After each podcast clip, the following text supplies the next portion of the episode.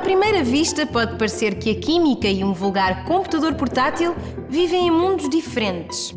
Mas, na verdade, a própria existência dos portáteis só é possível graças a importantes desenvolvimentos da química.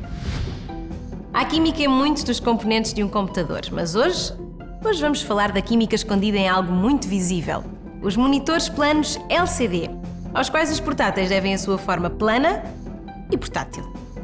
LCD é o acrónimo de Liquid Crystal Display, ou monitor de cristal líquido. Mas o que são afinal cristais líquidos? O próprio nome parece uma contradição. Normalmente consideramos o cristal um material sólido, como, como um diamante, e não um líquido. Nos materiais cristalinos, as partículas têm posições e orientações fixas, como os soldados numa parada. E por isso os classificamos como sólidos.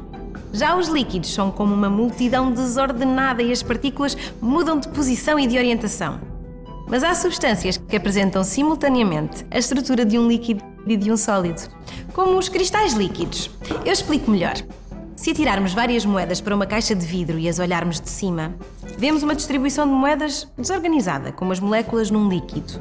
Mas se olharmos de lado, concluímos que as moedas se dispõem preferencialmente na horizontal, em camadas sucessivas tão organizadas como as moléculas num sólido. Esta dupla qualidade confere aos cristais líquidos propriedades ópticas especiais. Escolhendo as moléculas adequadas, podemos construir um LCD. O alinhamento muito preciso das moléculas por aplicação de uma corrente elétrica permite a produção de imagens numa superfície plana, pela passagem de luz através dos cristais líquidos e filtros coloridos. E assim, graças aos avanços da química e da tecnologia, claro, foi possível construir os tão preciosos monitores planos dos nossos computadores portáteis, tablets e palm tops. Para saber mais sobre a química do computador portátil, visite o nosso site aquimicadascoisas.org ou procure-nos no Facebook.